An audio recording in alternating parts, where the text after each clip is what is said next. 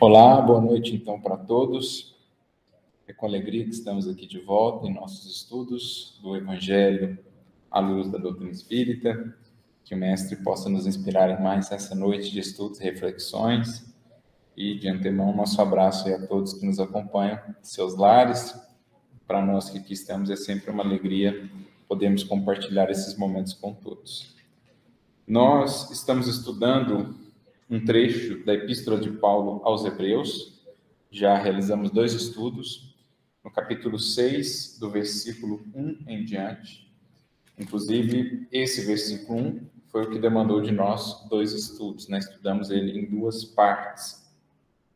E hoje nós vamos então adentrar, iniciar o versículo 2, que também demandará de nós pelo menos dois estudos.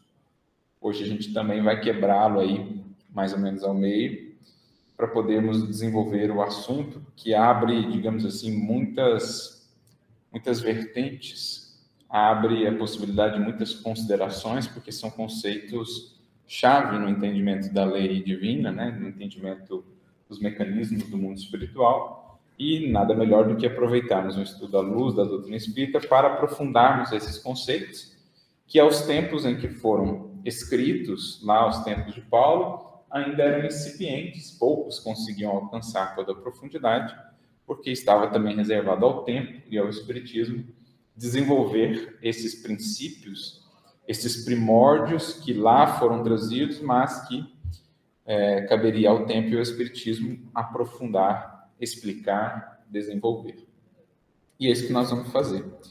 Nós comentamos muito no último estudo sobre os chamados rudimentos da doutrina do Cristo, que seriam alguns princípios primordiais, fundamentais, é, que eram já desenvolvidos naquele tempo e que por nós hoje precisam ser ainda melhor compreendidos, como eles se encaixam dentro desse funcionamento do próprio universo e da vida.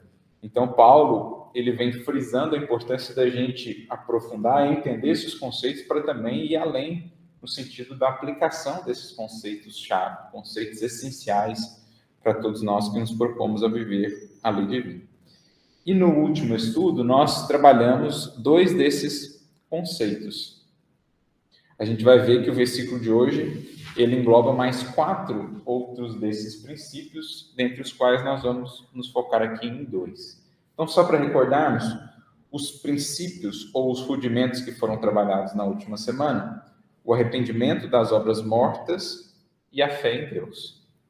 Hoje, o versículo de número 2 diz o seguinte: a doutrina sobre os batismos a e a imposição das mãos, a ressurreição dos mortos e o julgamento eterno. São esses os quatro princípios que Paulo traz aqui. Vou até ler também na versão do João Ferreira de Almeida, em que ele diz, de maneira muito similar, né, e da doutrina dos batismos e da imposição das mãos e da ressurreição dos mortos e do juízo eterno, praticamente idêntico ao que está aqui na Bíblia de Jerusalém. Então vamos lá, pessoal. A gente vai se focar hoje na doutrina, então, sobre os batismos e na imposição das mãos, à luz do Espiritismo. Alguém gostaria de começar ou trazer algum ponto que talvez ficou em aberto em relação aos dois princípios anteriores, o arrependimento das obras mortas, a gente falou muito em especial desse, e a questão da fé em Deus, que talvez seja o mais o mais fundamental, e a gente até não aprofundou tanto ele, porque a gente já vinha desenvolvendo isso em vários outros estudos também. Né? Alguém gostaria de rememorar alguma coisa dos anteriores, ou já trazer alguma consideração sobre esses dois de hoje? Tenho uma dúvida sobre Diga. hoje, lá no comecinho, que ele fala da doutrina dos batismos. Aí, quando a gente olha lá, doutrina é um conjunto, um corpo de ideias. E aí, batismo, quando eu vi essa palavra, eu logo lembrei de João Batista. Vai ter alguma coisa a ver com isso? Tem. Sim. Lembrando que a ideia de batismo, ela não é inaugurada por João Batista. Já existiam outras formas de batismo ali na tradição judaica mesmo, e até em outras tradições espirituais, né, em outras culturas, a ideia ali de um, de um ritual, geralmente envolvendo água, né, um mergulho, uma ablução, uma imersão, que representaria uma espécie de iniciação, uma espécie de renovação, enfim. É um ritual que permeia várias culturas, mas no nosso caso aqui, João Batista é de fato uma figura que se destaca nesse quesito, porque ele inicia a sua tarefa, desenvolve a sua tarefa utilizando-se ou recorrendo muitas vezes ao batismo ali no Rio Jordão, inclusive batizando ao próprio Cristo. É claro que Jesus ele faz essa concessão muito mais para seguir um determinado rito ali de preparação para a sua missão, né? não que ele que precisasse disso, mas dentro daquela cultura para ele iniciar, para ele encaixar-se ali, ele faz aquela concessão, tendo naturalmente uma finalidade muito mais simbólica, propriamente necessária ali de, de um ritual que seja necessário. Né? Mas a gente vai debater bastante esse sentido para além do rito, qual a significação mais profunda aqui do batismo, da doutrina do batismo, ou seja, quais as ideias por detrás desses conceitos. Acho que, assim, com relação a isso, então, é... porque, assim, uma das coisas que eu ia até perguntar, e para deixar confirmado, né, é essa questão. Então, tudo que nós estamos citando são os rudimentos, desde lá do primeiro versículo, ele só está colocando, pontuando mais rudimentos. Mas se o próprio Cristo se permite ser batizado, né, então mostra que isso é importante, né, de certa forma, tem uma, uma importância no, nessa fase inicial do processo religioso. Isso, mais para o povo do que para ele. Claro que em fazendo, ele vai transmitir uma mensagem simbólica, como a gente vai ver. Mas ali era mais um, digamos assim, para ser aceito, para ser incluído, considerado, né, dentro da possibilidade ali, ele segue aquela ritualística que fazia parte, como os pais dele seguiram as ritualísticas todas envolvendo o tempo, quando ele era criança e tal, a oferta das pombas lá no, no aniversário dele, ou melhor, quando ele vai ser apresentado no templo, seguiram aquilo para que aquilo não fosse um empecilho para a difusão da mensagem. Como depois Paulo, por exemplo, vai ceder no caso da circuncisão do Tito, para que aquilo não fosse um empecilho maior. Então, vamos ceder nesse esquecido, né, para poder, do Timóteo também Timóteo depois, também. exato. É, ele, no caso do Timóteo, ele até se antecipa, né, quando eles estão fazendo aquela viagem para para a região de, da, da Macedônia, Filipos e tal, porque ele lembrava do caso de Tito, então ele já antecipa para não ter nenhum problema nesse quesito. Né? Então ele, ele, ele reforçava que o rito não era essencial, mas ele cede nesse quesito para não criar obstáculos desnecessários. Mais ou menos nesse sentido. E Arthur, eu me lembrei, falando do batismo, de dois elementos. O elemento da água, hum. que era o que eles utilizavam ali na época, e a água eu associo muito à questão de limpeza, purificação, talvez renovação. E o fogo, que eu entendo que é a mudança que o Cristo vem demonstrar, que é o fogo das, é, das, das, das provas, né, da vida. E associando talvez até a cruz de cada um, né? Então, é, me veio essa, esses símbolos também. Ótimo, querido. Você já resgatou aí dois elementos que vão estar associados ao batismo, a água e o fogo. Tem mais um que a gente vai mencionar aqui, mas cada um deles representando experiências, digamos assim, necessárias ao espírito no seu processo de evolução. Por quê? Nós vamos buscar aqui naturalmente o sentido espiritual do termo. Eu acho que o próprio significado da palavra já vai nos ajudar a entender melhor. Batismo, bapto, do grego baptizo, né, o, o verbo, o substantivo, significam mergulho, mergulhar. Na verdade, imersão, submersão, que é a mesma ideia né, de um mergulho. Então, o próprio verbo mergulhar no português, para nós, ele tem um sentido mais literal, mas ele tem um sentido já mais figurativo, mais figurado, que casa bem com a ideia que a gente precisa buscar aqui. Por exemplo, quando eu falo, estou mergulhado nos estudos. Ele mergulhou-se naquela experiência. Ele mergulhou-se em si mesmo. Então, traz uma ideia de aprofundamento, traz uma ideia de de imersão dentro de uma experiência, de contato mais íntimo, mais direto, mais estreito com uma experiência, com uma coisa, com uma pessoa ou consigo mesmo, que talvez seja aqui o sentido mais importante para nós.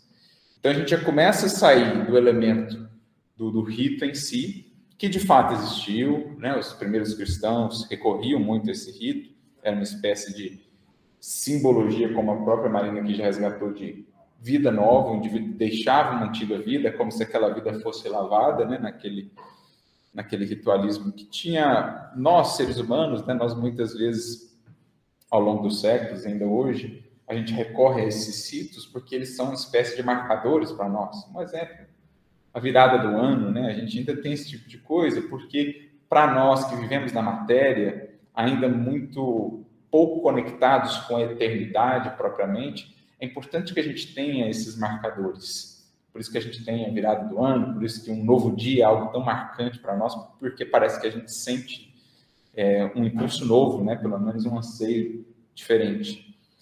Então, assim, existiam esses ritos também no âmbito de todas as religiões, ainda existem muitas delas. O Espiritismo, de certo modo, vai deixando isso mais de lado para a gente agora se voltar para as questões mais do espírito. Mas isso existiu lá na comunidade nascente, principalmente da parte dos discípulos. É até interessante que o João, ele chega a notar aqui no, no capítulo 4 do seu evangelho, ele põe uma notinha, né? Aquelas notinhas que ficam até entre parênteses. Olha o que o João diz, né?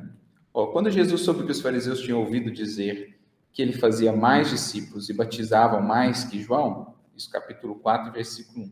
Aí João põe uma nota no versículo 2. Ainda que de fato Jesus mesmo não batizasse, mas os seus discípulos, então, João faz questão de dizer que Jesus mesmo não fazia tanto rito, não estava tão preocupado com o rito. Ele vem anunciando um batismo. João Batista fala, ele vai trazer uma outra espécie de batismo. Mas o rito mesmo material, Jesus não estava tão preocupado, embora ele tenha participado lá com João. João até fala, mas eu, eu que devia ser batizado por você, né? Eu que devia ter ido até você, você vem a mim? E aí Jesus fala, não, faça isso para que se cumpra digamos, os ditames aí, né, da, da, das coisas do mundo, para que a mensagem não sofra empecilho. Mas Jesus mesmo não estava tão focado nesse, nesse rito material. Então a gente já começa a deixar a ideia do rito material e a gente começa a transportar isso agora para uma ideia de mergulho em determinadas experiências. E, em última e mais importante instância, mergulho em si mesmo. A gente vai trazer aqui alguns versículos que, de certo modo, vão nortear a nossa, a nossa reflexão hoje. O Arthur, isso Diga. tem a ver também com o processo que muitos, por exemplo, Paulo, a mudança de nome. Tem a ver. Quando eles faziam essa mergulho profundo no cristianismo ou na experiência, até trocavam de nome como se fosse uma, uma nova fase. É o mesmo espírito, a mesma ideia. Era como se fosse um marcador para eles de que iniciava-se um novo tempo. Né? E muitos espíritos tirarão aí estímulos disso, né? tirarão é, é, mais, mais, me foge agora a palavra, assim, estímulo mesmo, né?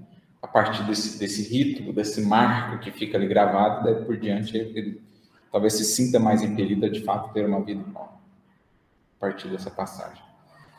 Eu achei esse arrependimento associado ao primeiro também, ao arrependimento das obras mortas, porque tem tudo a ver né, com essa mudança, inclusive o que o João Batista falava de arrepender-vos e também de endireitar as veredas. Tem um processo de arrependimento com a, repara, com a proposta de reparação associada. Uma coisa que eu fiquei na dúvida é que, assim, a água, que esteja realmente, igual a Marina falou, associada à limpeza, à mudança, né? Então, eu fiquei também na dúvida, porque a água também é um símbolo de matéria, né? Tem alguma coisa a ver? Tem a matéria sim. sendo uma oportunidade para você estar... Tá Exatamente. Tá mudando o batismo mais primordial a que todos nós estamos submetidos, pelos quais já passamos tantas vezes, é o batismo de voltar ao corpo físico. O mergulho. O mergulho de novo lá na placenta, no útero, na água, permitindo-nos aqui estarmos novamente dentro do corpo, como um mecanismo de purificação do espírito mortal. Então, aproveitando esse gancho que a Van trouxe, eu trago aqui um versículo que já vai bem conectar o que ela falou com o que a gente viu lá no arrependimento das obras mortas e já essa ideia da evolução mesmo do Espírito. Então, em Lucas 3,16, nós temos uma fala de João, que também está, João Batista, tá?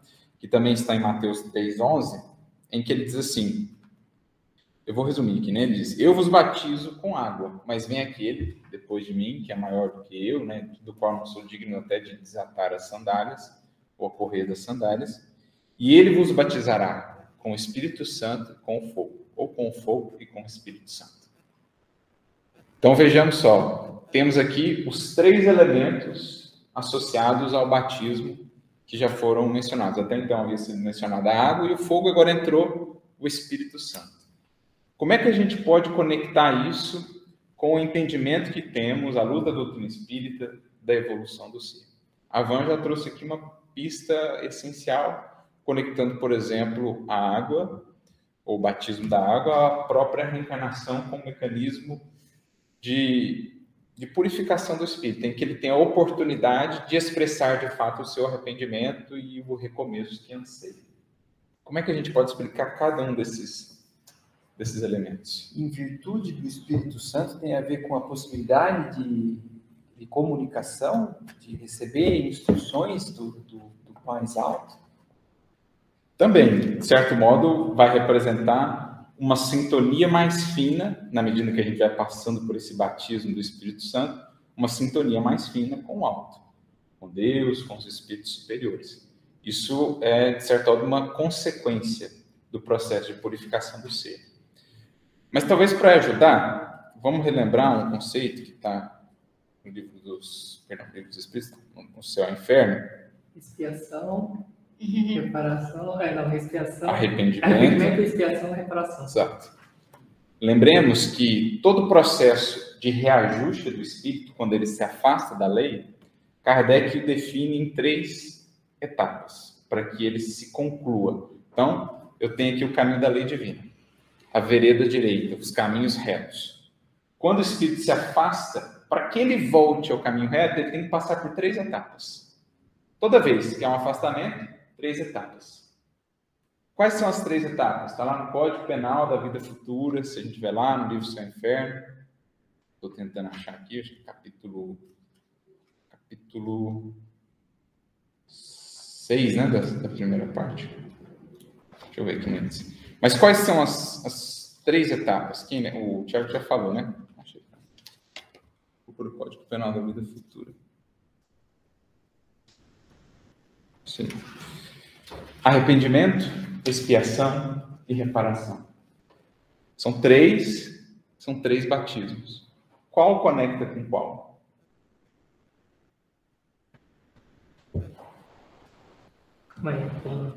Fogo lembra o quê? Acho que isso, né? o Espírito Santo faz mais sentido com qual? Reparação. Que eu tenho uma santificação do ser. Portanto, a água fica sendo arrependimento. arrependimento. Por quê? Embora o arrependimento ele seja, de certo modo, doloroso, ele já representa um início de alívio para o ser. Porque ele já não está mais naquela luta ferrenha da cegueira, do orgulho, da, da impenitência, ele já começa a sentir, dizem os espíritos, os primeiros albores da esperança. Na medida em que se arrepende, ele abre-se um pouco à inspiração divina. Então, antes ele estava ali sofrendo, sofrendo, mas revoltado, orgulhoso, irado com a lei divina. Na hora que ele se arrepende, é doloroso? É, mas pelo menos ele já abriu o canal da inspiração. Lembra André Luiz? Enquanto ele estava ali duro, né, não reconhecendo nenhum erro, não reconhecendo nenhuma necessidade de mudança, o alma conseguia conectar com ele. Na hora que ele se arrepende, é doloroso, mas ele faz a primeira prece sentida e aí ele percebe que a misericórdia estava com ele. Então, é o símbolo desse, desse refrigério, desse bálsamo, o arrependimento. Embora doloroso de lidar, ele já é um primeiro rocio, digamos assim, desse orvalho divino que cai sobre o ser. E, naturalmente, esse arrependimento vai encontrar a possibilidade de um retorno ao corpo físico para que ele seja levado adiante agora na expiação e na mudança, na reparação de si, que são o batismo do fogo e o batismo do Espírito Santo. Então a gente já começa a fazer conexão entre esses três elementos, ó. E o arrependimento sendo o início, né? A parte inicial desse novo ciclo, dá para vincular também com a própria encarnação, né? Isso. Na coisa do mergulho, você está dando início ao novo ciclo, né? Por isso que João Batista, que fazia o batismo da água, sempre falava sobre o quê? Arrependimento. Arrependei-vos. Vocês estão de volta no corpo para reconhecer que existem coisas a serem mudadas.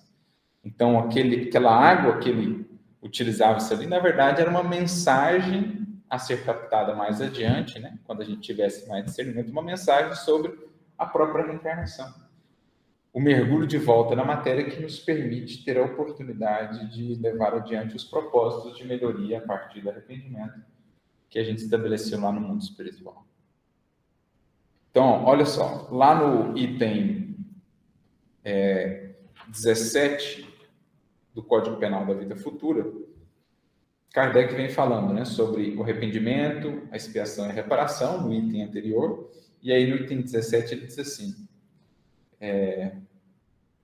Não, um pouco antes ainda, no 16. Ó. Arrependimento, expiação e reparação são as três condições necessárias para pagar os traços de uma falta e suas consequências. O arrependimento abranda as dores da expiação. Então, ele abranda, ele já alivia, por isso a ideia da água, né? Que já diminui um pouco o fogo ali da, da revolta ou do orgulho, das labaredas internas do ser. Então, ele abranda as dores da expiação, no que traz a esperança e prepara os caminhos da reabilitação. Ele abranda os caminhos da expiação, perdão, ele abranda as dores da expiação e já prepara os caminhos da reabilitação. Mas unicamente a reparação pode anular o efeito em destruindo a causa.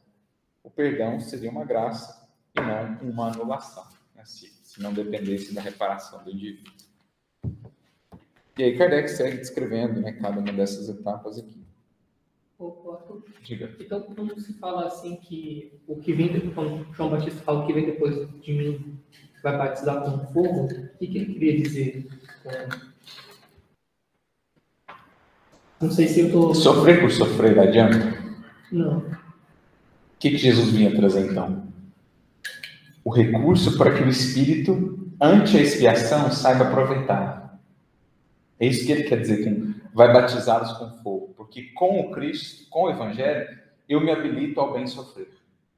Eu me habilito a estar diante da expiação, das dores e lutas mais intensas da vida, sem me revoltar. Porque o Cristo traz a humildade, a abnegação, é, a benevolência, a mansuetude. Então, é o Cristo que nos prepara a lidar com o batismo do fogo. O Evangelho é que nos capacita Enquanto eu não tenho ele, geralmente diante do batismo do fogo eu me revolto e não consigo passar por aquilo crescendo. Assim como ele é que nos habilita ao Espírito Santo, porque ele é que nos ensina então qual a meta de santificação, qual a meta de melhoria e reparação que nós temos. Então João ou todos os que vieram antes do Cristo em nossa vida, eles foram alertas, convidando-nos a repensar caminhos, a arrependermos dos equívocos mas é o Cristo que vem, então, com a capacidade de tanto nos dar resiliência e humildade para lidar com as expiações, com as consequências, como também para passarmos pelo batismo do Espírito Santo, estar santificando-nos, melhorando-nos de fato. Deu para entender essa ideia do batismo aqui? Uhum. Os três elementos? Mas, Diga. assim, ó, falando isso como tudo que você explicou, isso já não seria rudimento. Porque, assim, ele está falando do, do rudimento. Isso já seria um aprofundado.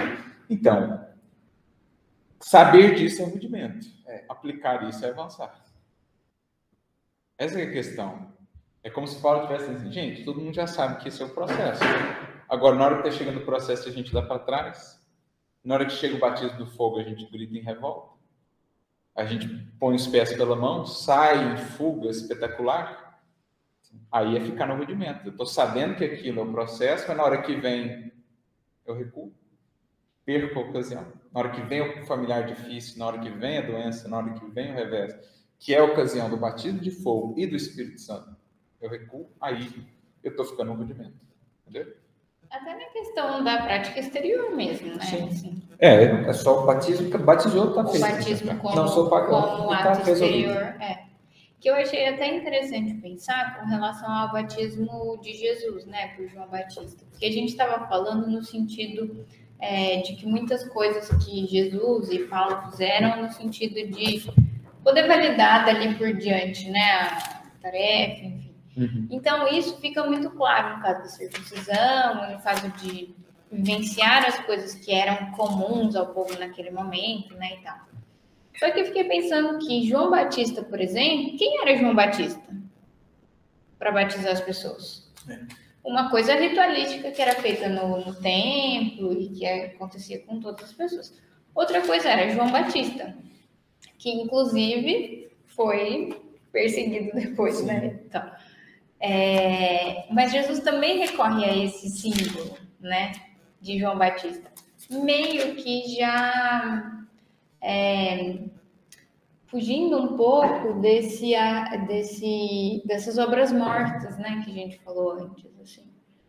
Porque já tinha uma significação diferente, né, ali, que não estava inserido necessariamente no, no contexto só da prática exterior, porque tinha uma proposta já como é, precursor né, do Cristo mesmo. Até, ó, só para a gente lembrar, qual é a resposta que Jesus dá ao João Batista quando do batismo, né? João fala para ele: Eu é que tenho necessidade de ser batizado por ti, e tu que vens a mim? Jesus responde: Deixe estar por enquanto, pois assim nos convém cumprir toda a justiça como se ele dissesse assim: vamos fazer tudo que diz respeito à lei antiga, para a gente começar a dar base dizendo assim: ó, o que é da lei a gente cumpriu. Pelo menos aquilo que não destoava da lei divina, né? Os fundamentos lá de Moisés é o que a gente cumpriu. Daqui por diante, João, a gente vai inaugurar outra coisa. Mas, por enquanto, dá esse aval que é para a gente iniciar com esse pé direito, digamos assim. Né? É, em termos das dificuldades que a gente enfrenta na, na nossa vida, a gente também poderia é, distinguir três classes. Você tem a chamada expiação, uhum. que é consequência das coisas ruins que nós fizemos no passado. Você tem a aprovação, que não necessariamente é, é uma consequência ruim, mas é, serve para a gente adiantar.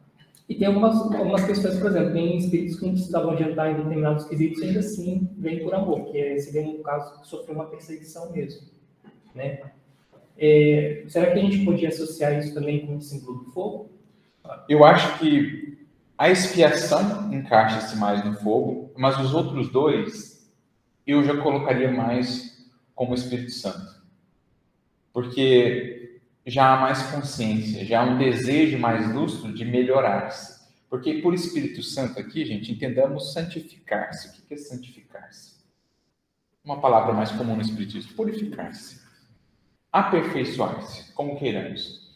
Então, na expiação, eu vejo mais a imagem do fogo, aquela coisa que, a labareda mesmo, que você não consegue muito fugir, aquilo que é mais doloroso.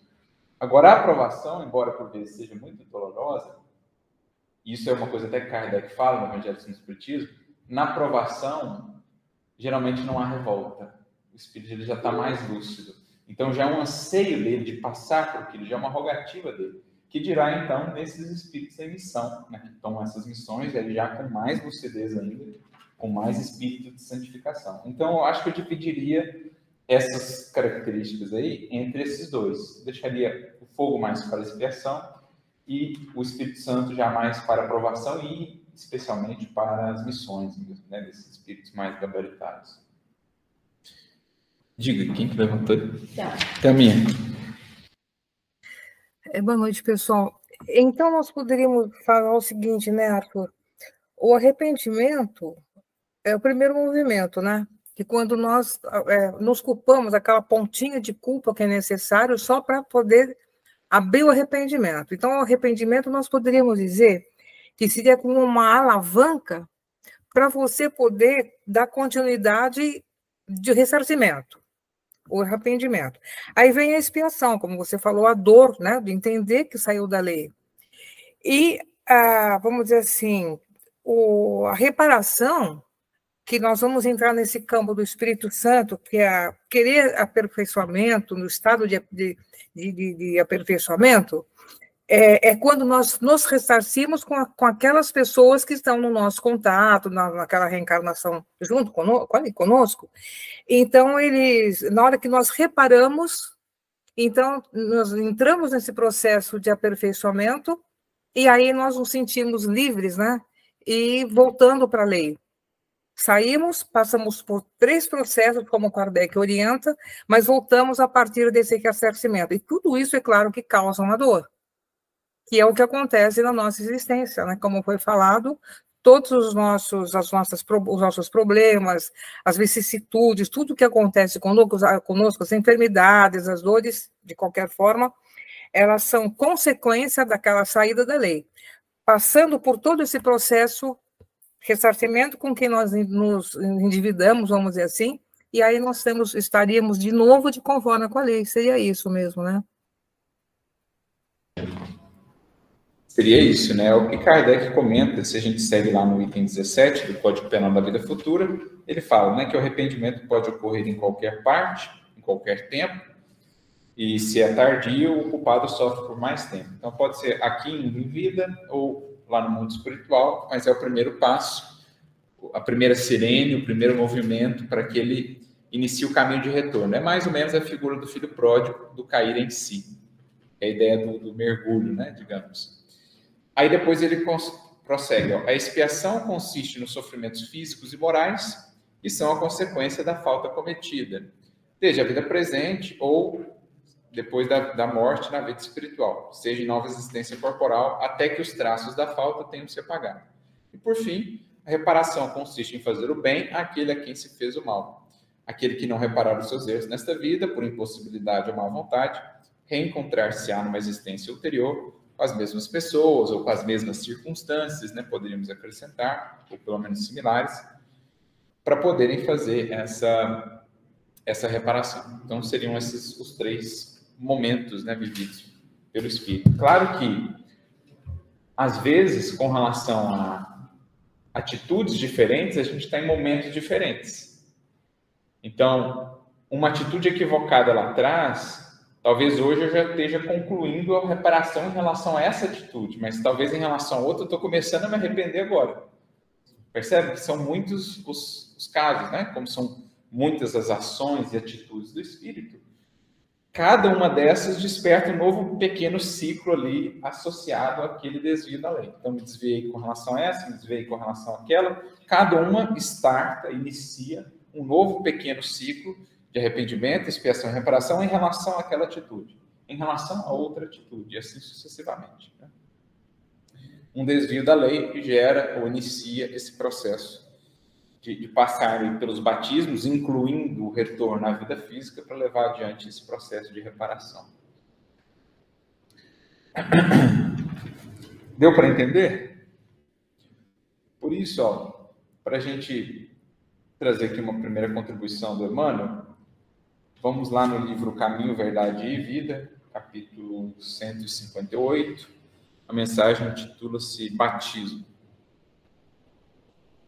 E aí o Emmanuel vai comentar um versículo de Atos dos Apóstolos, capítulo 19, versículo 5. E os que ouviram foram batizados em nome do Senhor Jesus.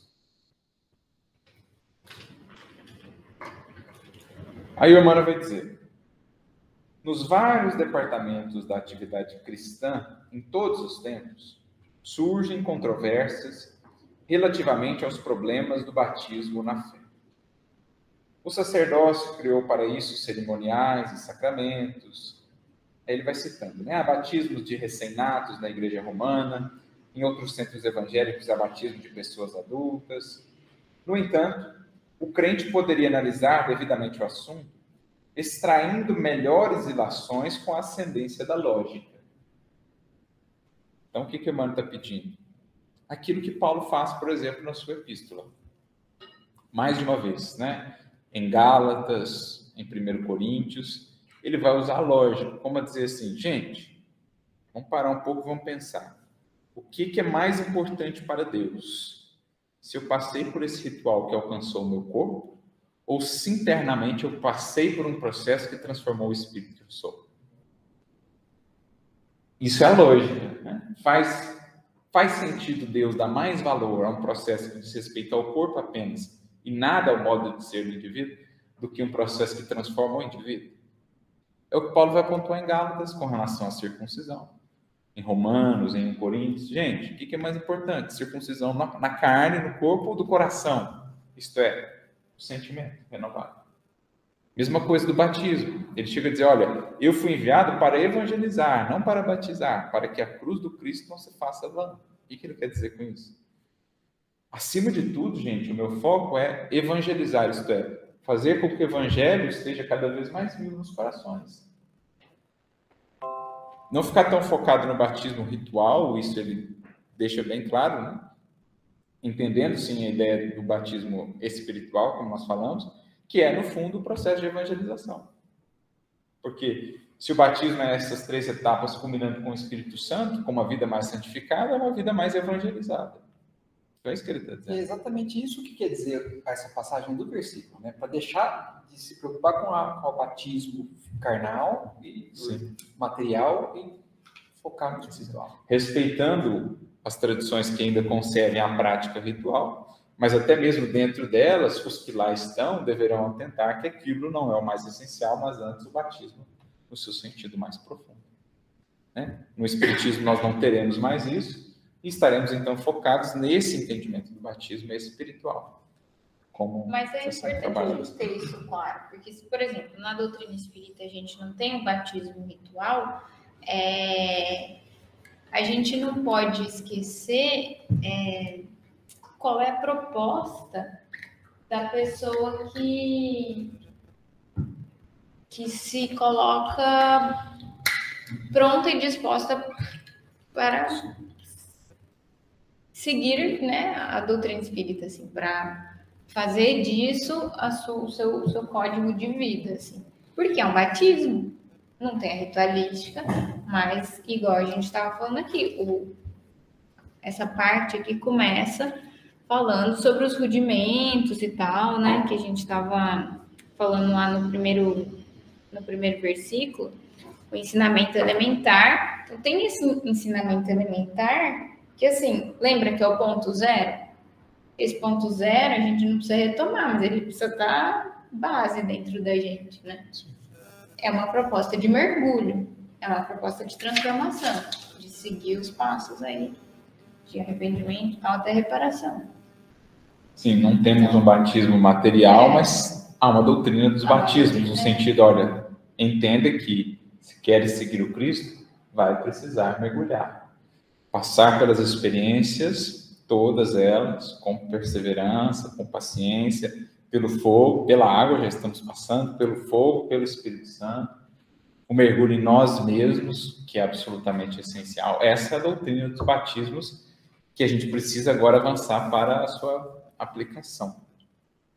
Por isso, Emmanuel continuou: a renovação espiritual não se verificará tão só com o fato de se aplicar mais água ou menos água ou com a circunstância de processar-se a solenidade exterior nessa ou naquela idade física do candidato.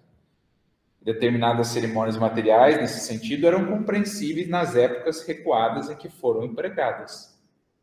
Sabemos que o curso primário, na instrução infantil, necessita de colaboração de figuras para que a memória da criança atravesse os umbrais do conhecimento. Então, a existência de muitos desses aspectos de ritualística no pretérito atendia até esse propósito mais material, mais pedagógico mesmo, né, para os espíritos mais infantis como éramos.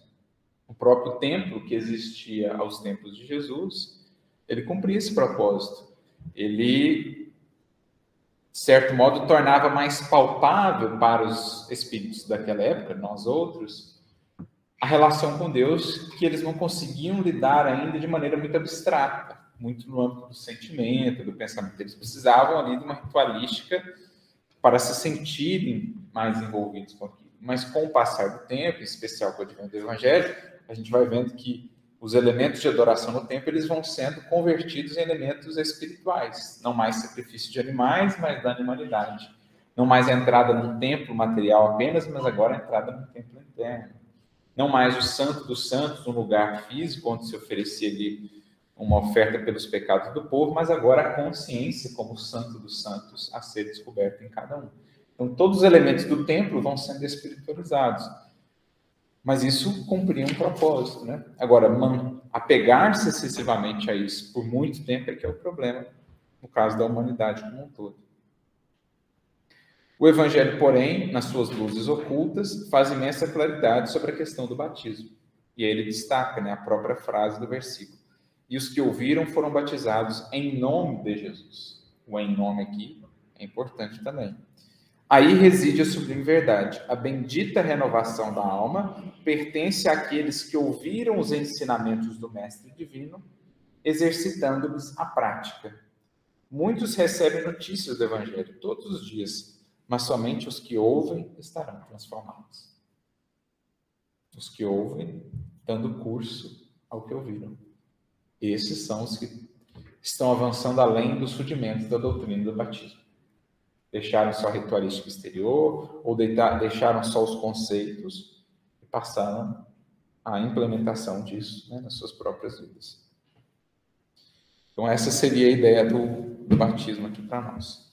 Arthur, estava pensando aqui, a inexistência dessa ritualística no Espiritismo parece que nos convida mais ainda a essa renovação constante.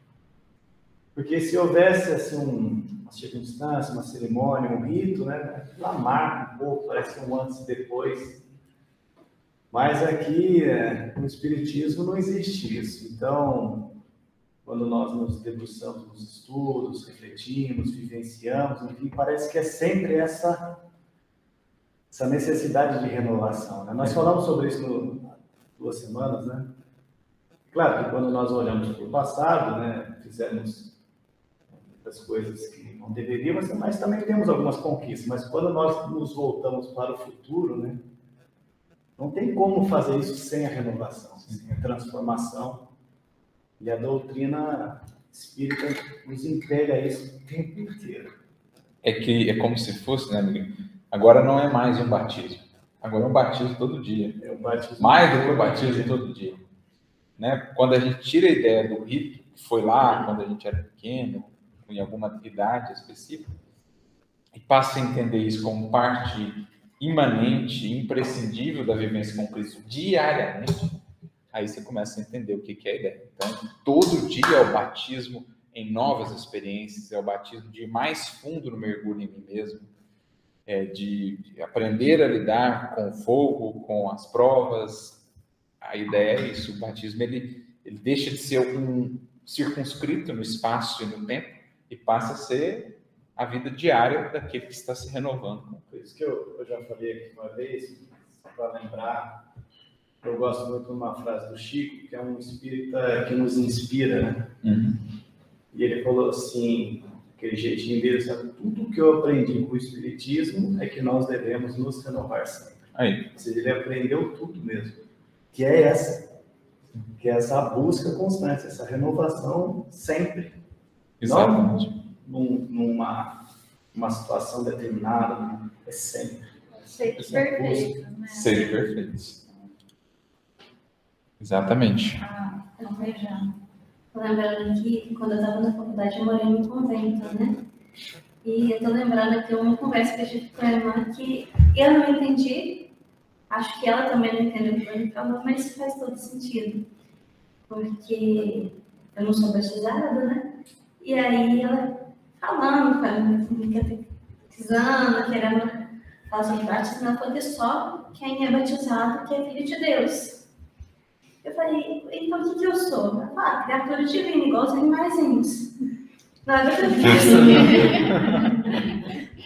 Principalmente, quando a gente não se propõe no batismo, a gente ainda está no nível da Especialidade, né? E só quando a gente realmente predispõe ao batismo verdadeira, e a gente chega no batismo do Espírito Santo, é que a gente vai ser realmente filho de Deus. É que a gente descobre a filiação divina, Filho né? do homem, a, né? a potência divina. Meu pai, essa semana eu estava conversando com meu pai, meu pai é católico, e ele falou que ele foi batizado logo no mês seguinte ao que ele nasceu. E ele falou assim, é, filha, que a sua avó, assim, ela queria batizar logo, porque vai que morresse, e aí como é que fica depois? Sim. Então tem, tem isso, né? Tem isso. Você vê, a gente estabeleceu isso, né? O batismo, ele é um dos sacramentos né, da Igreja Católica, e a gente estabeleceu ele como necessária à salvação né, das almas. E no fundo assim é, porque ninguém vai chegar à salvação sem passar pelo batismo nesse sentido, né? Batismo profundo da renovação de si mesmo, da descoberta de si mesmo. Ninguém chegará à salvação né, nesses termos. Então veja que há um fundo ali, né, de, de correspondência mesmo com a lei divina, mas que a gente acabou entendendo no sentido muito literal, muito material. Mas aqui o entendimento da, das leis divinas, das leis espirituais, vai nos explicar qual que é a ideia por detrás. E, naturalmente, um aspecto do batismo que a gente não poderia deixar aqui de falar, que está associado a todos esses tipos que nós já mencionamos, o do arrependimento, o do fogo, o do Espírito Santo, é a ideia do mergulho em si, do conhecimento de si mesmo. Porque sem esse, não existirão propriamente os batismos. Eu posso passar pelo mergulho na água, nascer de novo e não crescer nada com a experiência. Eu posso passar pelo batismo do fogo, né? posso passar ali por, por expiações as mais ásperas e não crescer com a experiência. E posso passar pelo batismo do Espírito Santo, no sentido de receber inúmero cabedal de, de instruções superiores, de revelações espirituais, e não crescer nada com todo esse aporte do homem. Porque eu não fiz a conexão disso tudo comigo, com as realidades mais íntimas e mais profundas do meu ser. Então, só o mergulho em si habilita-nos a aproveitar de fato o mergulho na água, o mergulho no fogo e o mergulho no Espírito Santo. Porque então eu abro o meu campo interno à influência benéfica desses elementos. A reencarnação é aproveitada para crescer. As expiações são tomadas como degraus de ascensão. E o Espírito Santo é incorporado de fato ao novo modo de viver que o indivíduo constrói. Isso só é possível quando ele integra tudo isso a si mesmo, conhecendo-se então não há batismo de fato, não há deixar para trás os sutimentos da doutrina dos batismos sem conhecimento de si próprio. Por isso, nós trouxemos aqui uma mensagem do Emmanuel. A gente poderia lembrar lá a questão do livro dos Espíritos, né? questão 919, item A, quando Kardec pergunta qual o meio mais prático e mais eficaz de melhorar-nos. E a resposta dos Espíritos é sintética Conhece-te a ti mesmo. Já que batismo é renovação, qual o meio mais eficaz de chegarmos à renovação? Conhece-te a ti mesmo. Mergulha em ti. Conecta-te, então, com as realidades mais transcendentes. E é o que Emmanuel vai descrever nessa mensagem, no livro Bênção de Paz, capítulo 39, chamada Auto-Entrevista.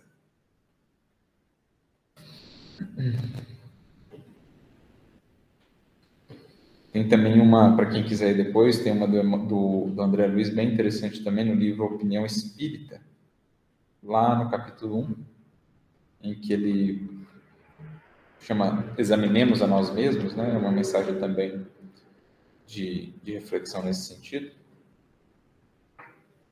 Eu acho que eu vou trazer até até ela aqui, acho que ela vai encaixar melhor do que a do Emmanuel. Fica a sugestão do Emmanuel também autoentrevista, como a gente já pode imaginar, ele vai falar desse processo de mergulharmos em nós, conversarmos com nós mesmos, né?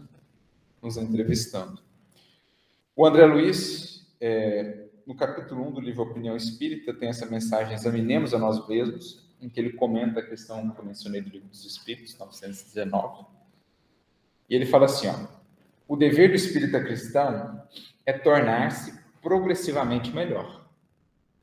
Nós estudamos no versículo 1. Elevemo-nos à perfeição. Útil assim verificar de quando em quando, com rigoroso exame pessoal, a nossa verdadeira situação íntima. Imergir em si mesmo, para analisar a verdadeira situação íntima. Espírita que não progride durante três anos sucessivos permanece estacionário.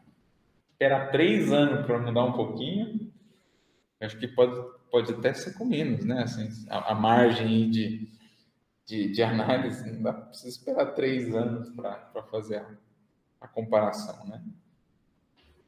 Então, ele, ele vai trazendo para nós algumas perguntas. Testa a paciência própria. Estás mais calmo, afável e compreensivo? Então, uma hora reserva lá um tempo, você consigo, para, ora, pede a inspiração do alto e faz as perguntas. Sinceramente, você está mais calmo, afável e compreensível no lar, no trabalho? Porque, por incrível que pareça, às vezes a gente vai perceber que não. Embora fazendo tanto, estudando tanto sobre o Evangelho, a gente está mais irascível, mais impaciente, mais áspero nas respostas, mais mal-humorado. Mas qual o sentido? Como assim? Alguma coisa não está conectando, eu estou ficando no rudimento da doutrina do batismo. Né?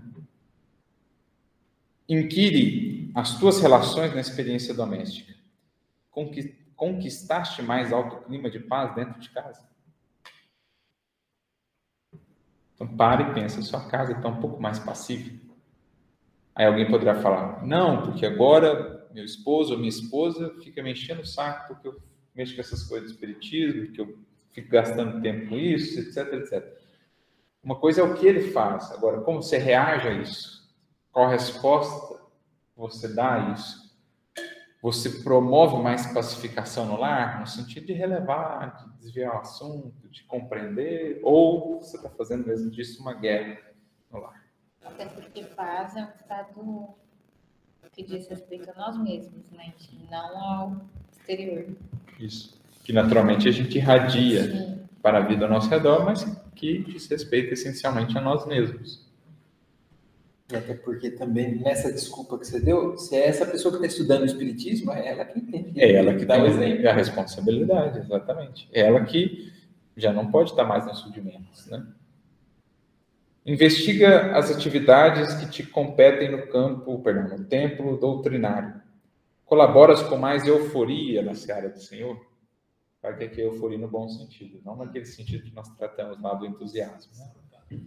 Euforia no sentido da alegria verdadeira, de, de contribuir, de, de, de, não ser só obrigação, sabe, gente? Eu venho no estudo só por obrigação.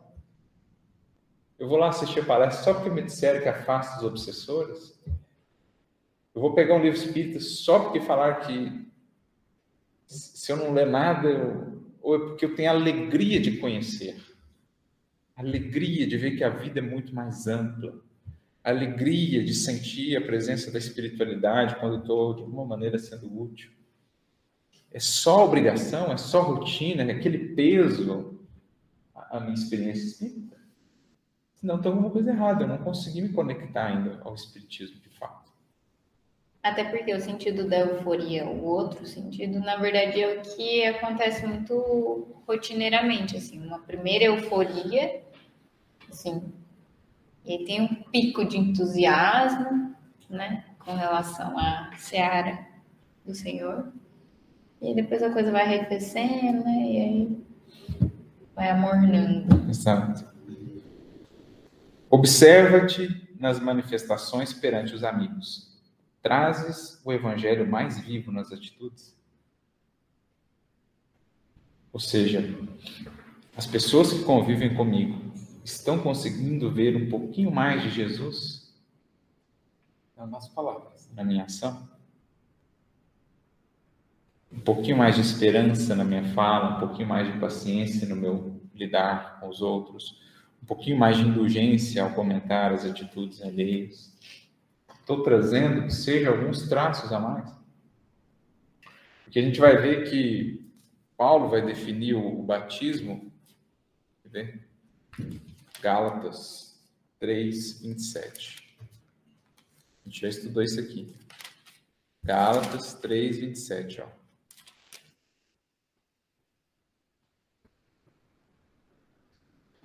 Pois todos vós que fostes batizados em Cristo, vos vestistes de Cristo. O que é o batismo para Paulo? Vestir-se de Cristo. Quem está chegando na essência do que é o batismo, do mergulho, é aquele que está refletindo mais Cristo. É isso que perguntando aqui André Luiz. O evangelho está mais vivo nas suas atitudes? É isso que Paulo entendia pelo batismo. Reflete em tua capacidade de sacrifício. Notas em ti mesmo mais ampla disposição de servir voluntariamente? De renunciar àquele conforto, às vezes, de ficar ali paradinho, de estar disposto a sacrificar um tempo de lazer, a sacrificar alguma comodidade para ser mais útil? É, ainda que lidando com, com incompreensão, ainda que aquilo vale trazer até mais dificuldades, mas você está disposto a sacrificar-se um pouco mais pelo bem da causa. Pesquisa o próprio desapego. Andas um pouco mais livre do anseio de influência de posses terrestres? São, são perguntas assim, especialmente na modernidade, né? para a gente fazer todo dia mesmo, ou com muita frequência, porque são coisas sutis que às vezes a gente não vai meditando muito o que está nos fazendo agir assim. Quando a gente para e analisa com mais cautela, a gente vê que ainda tem ali um apegozinho à influência, à posse, ao status, ao prestígio, oculto, né? sutil usas mais intensamente os pronomes nós, nosso e nossa e menos os determinativos eu, meu e minha? Até nisso, até na palavra, nas palavras, a gente denota a maturidade de buscas, né? Tem muito eu, meu, para mim, para os meus. Grandes chances da gente estar ainda muito cativo ao círculo de interesses mais imediatos, né? Mais egoísticos. Agora, se já há mais nós, nossa, para nós, para nós todos, já é sentido mais de universalidade. Teus instantes de tristeza ou de cólera surda, às vezes tão conhecidos somente por ti, estão presentemente mais raros? Diminuíram-te os pequenos remorsos ocultos no recesso da alma? Dissipaste antigos desafetos e aversões? Superaste os lapsos crônicos de desatenção e negligência? Você está mais atento, mais disciplinado, com tempo, horário, ocupações, compromissos? Estudas mais profundamente a doutrina que professas? Mais do que o momento aqui de estudo, os meus estudos, as minhas meditações têm sido mais profundas e frequentes? Entendes melhor a função da dor? que não há como passar pelo batismo de fogo sem entender a função da dor? Ainda cultivas alguma discreta desavença? Auxilias aos necessitados com mais abnegação? Tem orado realmente? Perdão, tens orado realmente? Teus ideais evoluíram? Tua fé raciocinada consolidou-se com mais segurança? Tens o verbo mais indulgente, os braços mais ativos e as mãos mais abençoadoras, ao invés de apontadoras? Evangelho é alegria no coração. Estás de fato mais alegre e feliz intimamente nestes três últimos anos? Se é boa nova, se está mais feliz, mais alegre, mais esperançoso, independentemente das circunstâncias do mundo? Tudo caminha, tudo evolui. Confiramos o nosso rendimento individual com Cristo. Só pesa a existência hoje espontaneamente em regime de paz, para que te não vejas na obrigação de sopesá-la amanhã sob o impacto da dor. Por quê? O que ele está dizendo? Se eu não faço o batismo por livre espontânea vontade, movimento voluntário de adesão consciente, mais cedo ou mais tarde, a vida e a dor me impedem a isso. Melhor mergulhar por vontade própria evitando depois os batismos de fogo mais dolorosos, do que ser impelido a isso pela própria dinâmica também. Melhor mergulhar antes para agir melhor, evitando depois só remediar o que já foi mal feito.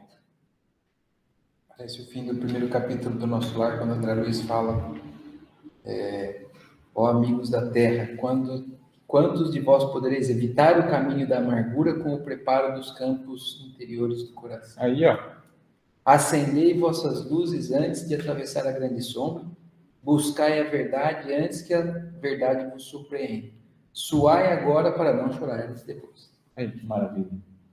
Faz lembrar o, o discurso, acho que é no livro Libertação, um benfeitor lá no início diz: abandonar a ilusão antes que ela vos abandone. Abandona a ilusão antes que ela te abandone no, na rua da amargura, digamos. Não te iludas, um dia que se foi é mais uma cota de responsabilidade, mais um passo rumo à vida espiritual, mais uma oportunidade valorizada ou perdida. Interroga a consciência quanto à utilidade que vens dando ao tempo, à saúde, aos ensejos de fazer o bem que desfrutas na vida diária. Faz isso agora, enquanto te vales do corpo humano, com a possibilidade de reconsiderar diretrizes e desfazer enganos facilmente, pois quando passares para o lado de cá, muita vez já será mais difícil. É um roteiro bom para a gente ler com frequência. Com frequência, esse é, é tipo de mensagem né? que você tem que deixar. As coisas que. Exatamente. Parece que esses, batismos do mundo ritualístico, eles, ah, assim, nós somos batizados, a gente é um agente passivo desse processo como um todo. E nesse batismo aqui proposto, não. É a criatura que vai ser agente do seu processo de batismo. Sim. Muitas vezes ela vai contar com elementos, circunstâncias, no caso do batismo de fogo e tal, mas é ela quem o, o, o concretiza de fato, né? Ela quem valoriza ou, ou aplica de fato aquele batismo no aproveitamento. Diga, Thelminha. É, é assim, aqui na, na, casa que nós frequentamos, o Caminho Verdade e Vida, nós estudamos através de um livro do Ney Prieto Pérez. Não é um livro psicografado, né? Mas é o manual prático do espírita, ele é muito legal, muito bacana. E tem um, um item aqui, um capítulo, que ele diz assim: faça sua avaliação individual. Algumas questões, ele, por exemplo, fala assim: é, acha que o conhecimento de si mesmo é a chave do melhoramento individual? É, já se preocupou em descobrir os porquês de suas principais manifestações impulsivas no terreno das emoções? Como reage quando sente que ofendeu alguém? São algumas questões, né? Entristece-se ao constatar no seu íntimo, por vezes, sentimentos fortes que não consegue dominar? Já tentou relacionar-se, relacionar os seus principais defeitos? Já sofreu alguma dor profunda ou passou por período de doença que lhe tenha feito mudar os seus hábitos ou corrigir algum defeito? Acha que se sentiria feliz ou alegre, compreendendo e consul... desculpe, e controlando melhor as suas reações desagradáveis. Desculpe o acesso de tosse. É um livro muito importante para nós nos conduzirmos através da reforma íntima. É um livro muito especial para esse estudo. Desculpe a minha rouquidão. Imagine, querida. Agradecemos aí pela, pela contribuição, e é isso, né? É bem a orientação agostiniana, lá na questão 919, de ir multiplicando perguntas para si próprio. E quanto mais você cria esse hábito, mais você vai encontrando também as perguntas mais é, exatas ou necessárias, até porque Santo Agostinho frisa isso na resposta.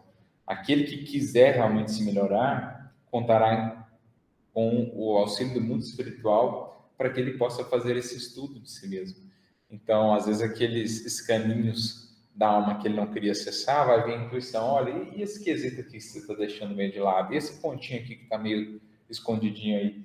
Então, os espíritos, quando vão encontrando uma alma sinceramente é, imersa nesse mergulho, né, nesse processo de conhecimento de si mesma, eles vão naturalmente ajudando ela a encontrar os melhores caminhos, as melhores ou as, as principais demandas, necessidades que ela tem que é, alcançada né, para o seu processo. Pessoal, tranquilo a questão do batismo? Então, acho que essa é a ideia primordial, né? E, e a gente pode passar aqui agora para a imposição das mãos. Que a gente pode falar da imposição de mãos ou das mãos? Pronto. É, trazendo aquele, aquela primeira citação que você fez do Emmanuel, que ele vem falando do capítulo 19 do Atos dos Apóstolos, se não me engano. Certo, isso. Nesse, nessa passagem, ele fala que quando ele estava, se não me engano, em Éfeso, né, ele é, falou, pergunta aos indivíduos, quem te batizou? Aí os indivíduos falam assim, quem batizou foi João Batista. Aí ele explica, olha, João Batista batizou para arrependimento. Eu, porém, é, você recebeu o Espírito Santo na, quando cresces. Quando cresces. Aí ele, aí ele fala, vai ter Espírito Santo? Não sabia que tinha Espírito Santo. É lógico, né? Além do, do, da fala, que é muito interessante, né? tem toda uma, uma simbologia nisso. Daí depois ele vai lá, batiza, né? Aí eles receberam o Espírito Santo e falam, falam em línguas, não sei o que tem.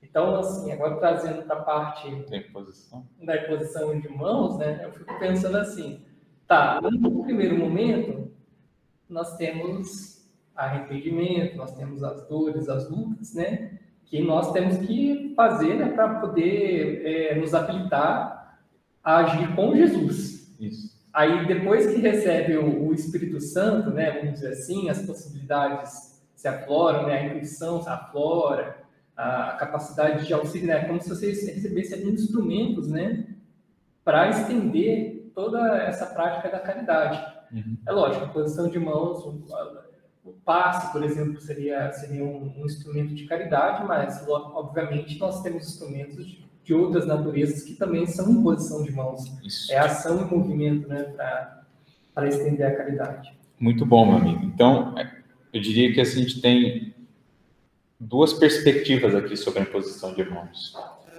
Um aspecto mais fenomênico, que é um estudo interessante também, que é o estudo do magnetismo, que é o estudo das energias espirituais, que é o estudo do passe, por exemplo, que é algo que o espiritismo vai tratar muito no Kardec, no Livro dos Médios, na Revista Espírita, vai tratar muito desses conceitos que o Espiritismo trabalha de maneira muito profunda, né, acontecimentos, fenômenos que sempre existiram na história da humanidade, mas que até então não eram muito bem compreendidos. Então, Kardec vai explicar como é que é um passo, o que é a imposição de mãos, por que, que ela pode ser curativa, quando ela é curada ou quando ela se opera apenas com recursos do indivíduo, e aí a magnetização, quando ela se opera com recursos do indivíduo e dos espíritos, aí a mediunidade curadora, as diferenças entre elas. Então, a gente teria todo um estudo mais específico sobre essa questão do fenômeno, dos fluidos, do magnetismo, da mediunidade espiritual. Até mesmo algo que ocorria muito, como o Tiago lembrou, nas comunidades primeiras,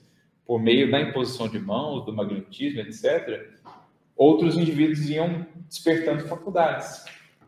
O próprio Kardec menciona alguns casos desses, né, no processo de desenvolvimento mediúnico, é, aqueles médiums que facilitam o desenvolvimento mediúnico de outros médiums. Ele tem até um nome para esse tipo de indivíduos, por meio da imposição de mãos. Então, no cristianismo primitivo, Paulo ali despertava algumas faculdades em outros indivíduos, né, que é um processo de magnetismo mesmo. Então, esse seria essa seria uma abordagem. E aí tem uma outra abordagem que o Tiago também trouxe, num sentido mais simbólico, da imposição de mãos como a troca fraternal, a solidariedade, a colaboração, o aprendizado oriundo de outros que colocaram as mãos sobre as nossas vidas, né? que de alguma maneira nos tocaram, que de alguma maneira nos influenciaram e que nos gabaritam, que nos estimulam, nos preparam a sermos instrumentos cada vez melhores para Jesus. Então, tanto temos a imposição de mãos enquanto fenômeno, passe do magnetismo, dos fluidos, como também como processo de solidariedade entre os discípulos de Jesus, nos quais uns amparando os outros vão se melhorando mutuamente. Então, a imposição de mãos de um Chico Xavier sobre as nossas vidas. Se nós estamos aqui estudando o Evangelho com tanta profundidade, com tantos recursos que Emmanuel nos trouxe, é porque as mãos do Chico se impuseram sobre as nossas vidas, no sentido do empenho que elas exerceram e que nos alcançou, que caiu sobre nós como bênçãos divinas, do estudo, da compreensão, das luzes que semearam. É porque um Honório Abreu iniciou lá suas atividades de estudo do Evangelho, as mãos deles foram colocadas sobre nós, sobre as nossas cabeças, sobre as nossas mentes. É porque um Paulo um dia pensou em escrever cartas, em fazer os registros dos primeiros ensinamentos de Jesus e dos primeiros cristãos. Então, a imposição de, de mãos de Paulo sobre as nossas vidas, sobre a nossa trajetória espiritual.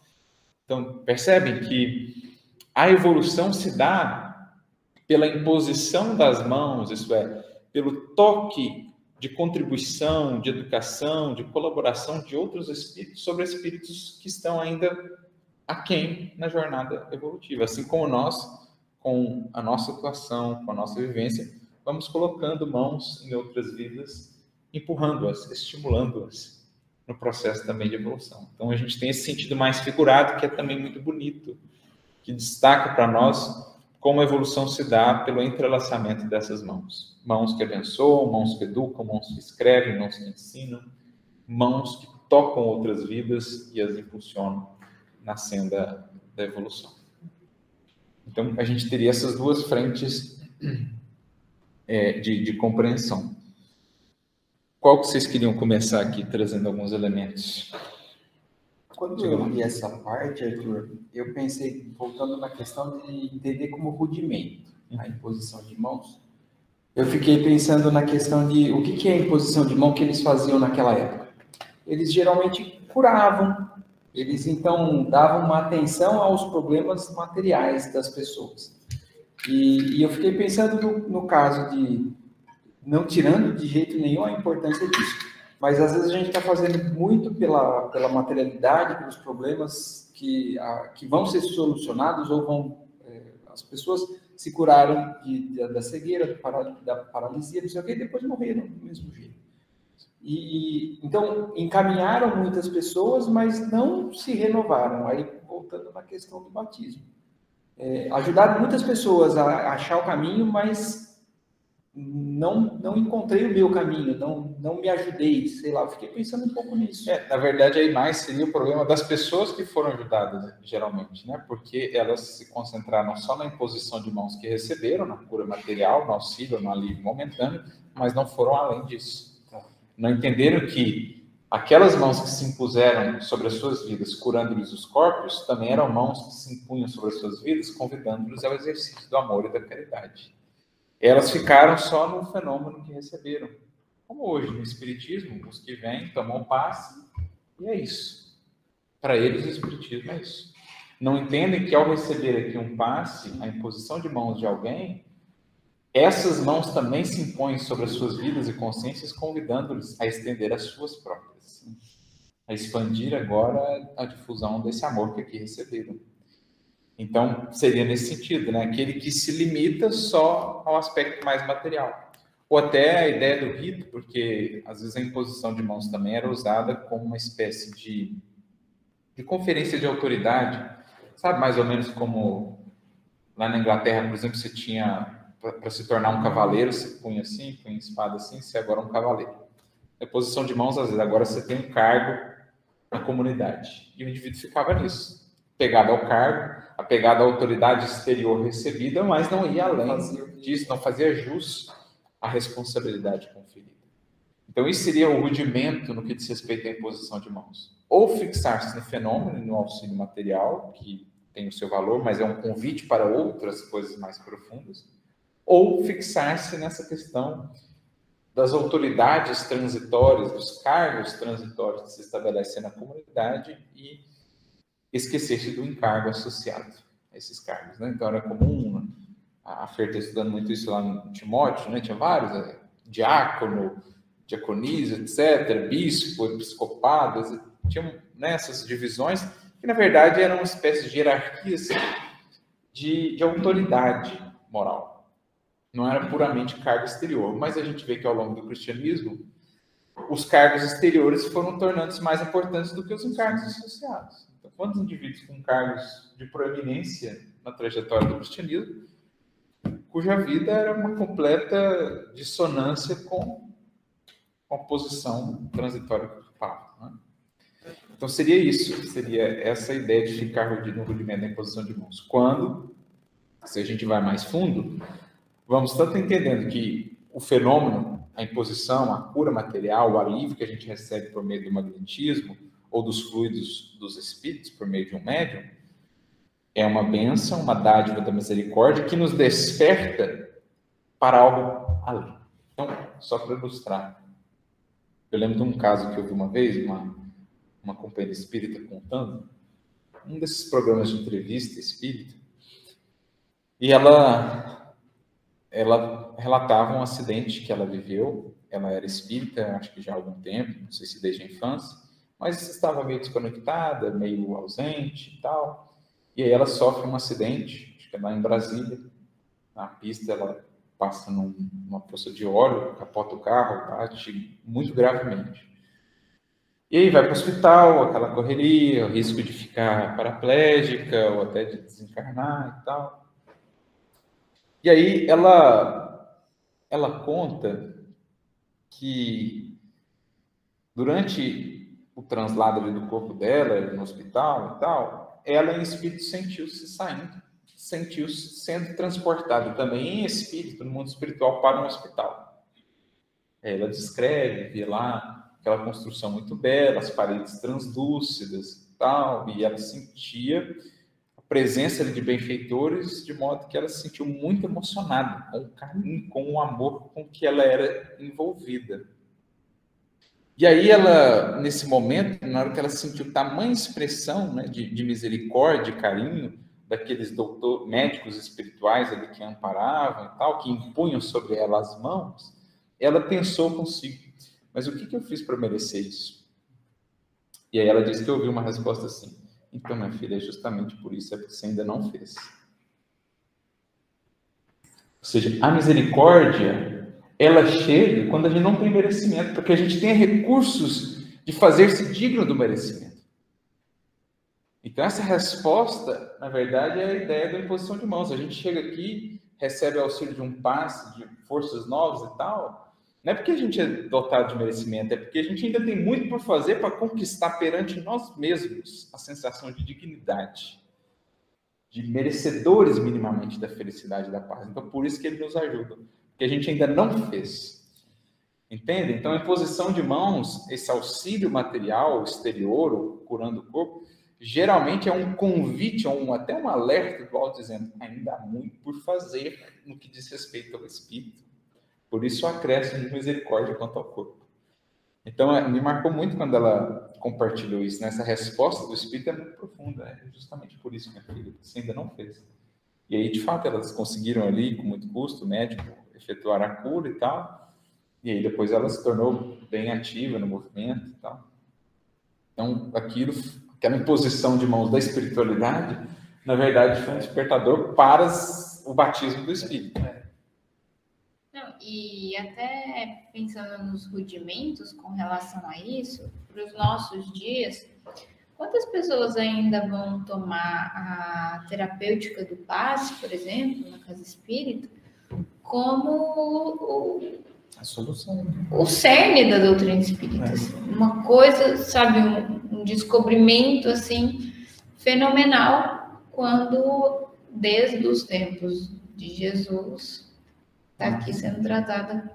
Né? Se, se é só isso, a coisa é, do exterior, assim, ainda é um rudimento, né? Assim, a gente às vezes está tratando como a maior das descobertas e a superficialidade. Sim. Isso é um aspecto pequeno que já está conhecido e conquistado há muito, útil, né? É, sem menosprezar, né? Igual a gente está falando aqui. Mas assim, conhecido já, vamos para o que é mais profundo agora, né? Você fala?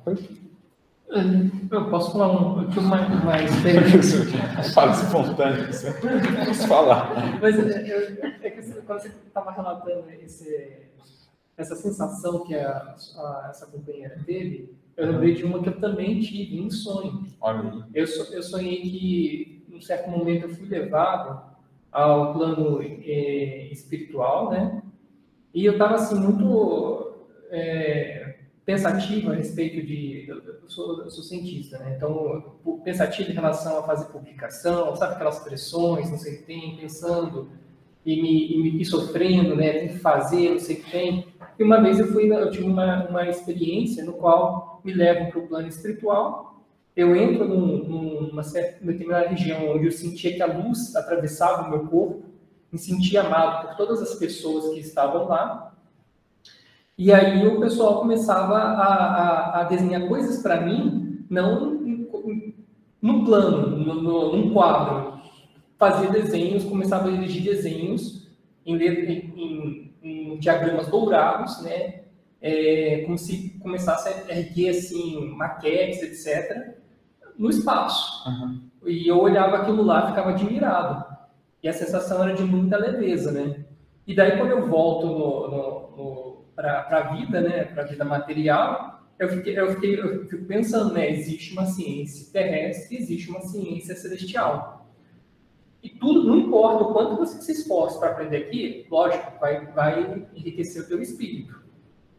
Mas é infinitamente inferior ao que você tem lá. Sim. E aí você, você, aí você relativiza, né?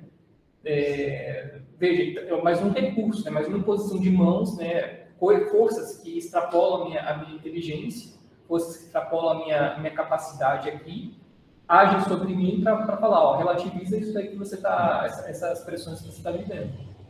É o famoso empurrãozinho, né? São essas as mãos que se impõem na nossa vida. Na hora que a gente dá aquela travancada, na hora que a gente dá aquela travada numa coisa, vem aquela mãozinha. Ah, é isso mesmo. Então, bate aqui, confia e segue, né? Mais ou menos essa é a ideia. É a imposição do amor sobre as nossas vidas, é o estímulo que surge seja experiências como essa, mediúnicas no mundo espiritual, seja às vezes através de uma intuição ou de uma pessoa que cruza nosso caminho. Antes de nós já não tivemos aquela pessoa que encontramos e que transformou a nossa vida. Chegou num momento muito importante e que a imposição de mãos dela sobre a nossa vida marcou a nossa trajetória espiritual. A gente encontrou ali um, um, um caminho, um veio que antes a gente não, não encontrava. Então, o alto tem muitos meios de impor as mãos divinas sobre as nossas existências, seja pelos espíritos, seja pelos encarnados, seja pelas próprias circunstâncias. Às vezes a imposição de mãos do alto sobre a nossa vida vai ser uma enfermidade, vai ser um acidente, como no caso dessa irmã, que, que leva-nos a, a despertamentos importantes. Para ilustrar isso, a gente separou aqui uma mensagem no livro Bênção de Paz, capítulo 13, no livro, é, perdão, chamado uh, No Reino da Alma. E é uma fala de Paulo, na segunda epístola de Paulo a Timóteo, em que ele diz: Por este motivo te lembro que despertes o dom de Deus que existe em ti pela imposição de minhas mãos. Então, de novo, a gente pode analisar essa fala de Paulo em duas perspectivas. Uma é do próprio fenômeno era comum no cristianismo primitivo, a imposição de mãos, o magnetismo, que às vezes despertava faculdades mediúnicas ou de sensibilidade em outros. Mas também Paulo impôs as mãos sobre a vida de Timóteo de maneira assim, completamente transformadora. Né? A vida de Timóteo moldou-se ao toque, ao contato com a vida do apóstolo Paulo. Então, não só a faculdade que ele desenvolveu pelo magnetismo, mas a própria trajetória de Timóteo foi moldada, foi estimulada pela atuação de Paulo junto à sua vida. E assim, como a gente vinha citando aqui, a nossa foi muito transformada pelas mãos de um Chico, pelas mãos do próprio Paulo, pelas mãos dos nossos pais, de um educador que a gente conheceu, né? mãos que se impuseram sobre as nossas vidas. E aí o Emmanuel comenta: Numerosos os companheiros que pagam ou reclamam concurso alheio para que se lhes desenvolvam determinadas qualidades espirituais. Ginásticas, regimes dietéticos, penitências, austeridades místicas. Sem dúvida, semelhantes processos de educação do corpo e da mente valem por precioso concurso ao despertamento da vida interior, sempre que empregados de intenção e pensamento voltados para os interesses superiores do espírito. Mas não basta. Então, a gente vai recorrer há recursos né, educativos, no que diz respeito a certas disciplinas aí do corpo, da mente e tal, de outros, que, se a gente está buscando sinceridade, vem contribuir com certos desenvolvimentos de nossa parte. Só que o auxílio exterior, por si, não basta. Ele precisa encontrar ressonância na continuidade do desenvolvimento do indivíduo, que é o que Paulo está dizendo para Timóteo. Olha, lembra, Timóteo, de dar continuidade no desenvolvimento do dom que, pela imposição de mãos, eu comecei. Então, tirando a questão da, da, da mediunidade, da faculdade mediúnica de lado, Paulo, com o seu toque, iniciou na vida de Timóteo o desenvolvimento de, da fé. Mas coube a Timóteo levar adiante esse desenvolvimento a partir do que ele se inspirou em Paulo. E quanto lhe custou isso? Então, qualquer espírito, por mais gratidão que tenhamos com Chico, com Paulo, etc., ele inicia, ele estimula, ele impõe as mãos, mas ele não realiza todo o processo por nós. Até porque. Até porque a evolução faria sentido. Então, o próprio mestre não teve imposição de mãos mais luminosa na história da humanidade para cada um de nós do que a do próprio mestre. Mas ainda assim, porque por tantos séculos nós temos patinado, derrapado tanto? Porque nós não estamos levando adiante o despertar que ele iniciou. Ele impôs as mãos, ele mostrou sementes, ou lançou as sementes, mostrou o caminho, mas daí por diante é por nós. Por isso, Emmanuel prossegue. A palavra do Evangelho, através do apóstolo Paulo, é suficientemente esclarecedora. Ele se reporta à colaboração dos passes magnéticos ministrados por ele mesmo em favor do discípulo. Entretanto, não o exonera da obrigação de acordar em si e por si próprio os talentos de que é portador. O convívio com um amigo da altura moral do convertido de Damasco, as preces e ensinamentos do lar, os apelos doutrinários e o amparo externo constantemente recebido não desligavam Timóteo do dever de estudar e aprender, trabalhar e servir, a fim de burilar os seus dons de alma e acioná-los na construção da própria felicidade para a extensão do bem. Então, não é um processo de osmose que a simples convivência faz com que tenhamos todas as qualidades daqueles com os quais convivemos. Quantos não conviveram com o Chico e usufruíram muito pouco, talvez, desse processo de convivência. Quantos não conviveram com o próprio mestre?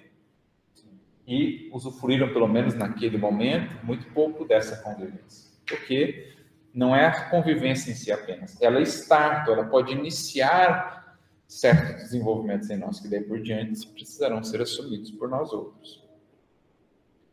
E aí ele conclui: pensemos nisso e saibamos receber reconhecidamente os auxílios que a bondade alheia nos proporciona, aproveitando-os em nosso benefício, mas lembrando sempre que o autoaperfeiçoamento, para que a luz do Senhor se nos retrate no coração e na vida, será resultado de esforço nosso, ação individual de que não poderemos fugir.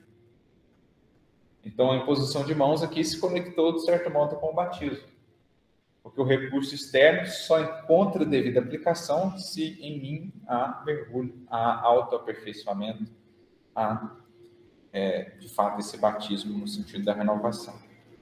Esse que eu estou pensando faz sentido, mas assim, é, a gente viu que, por exemplo, há um, vamos dizer, um batismo rudimentar em que eu sou batizado, né?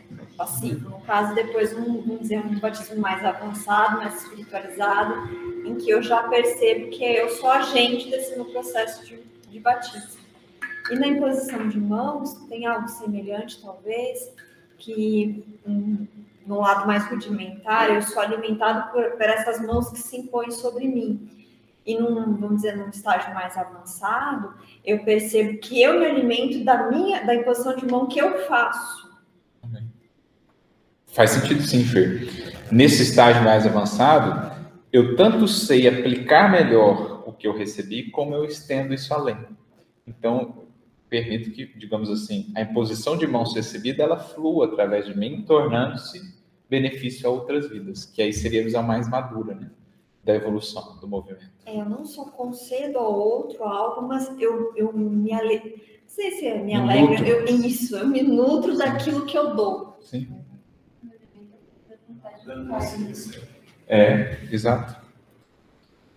É isso aí, é o, é o, é o amor, né? O que o Chico dizia lá para aquela mulher que buscou, né? A gente aprende a se nutrir do amor que dá, a gente aprende aquilo que está na fala de Jesus para a mulher samaritana.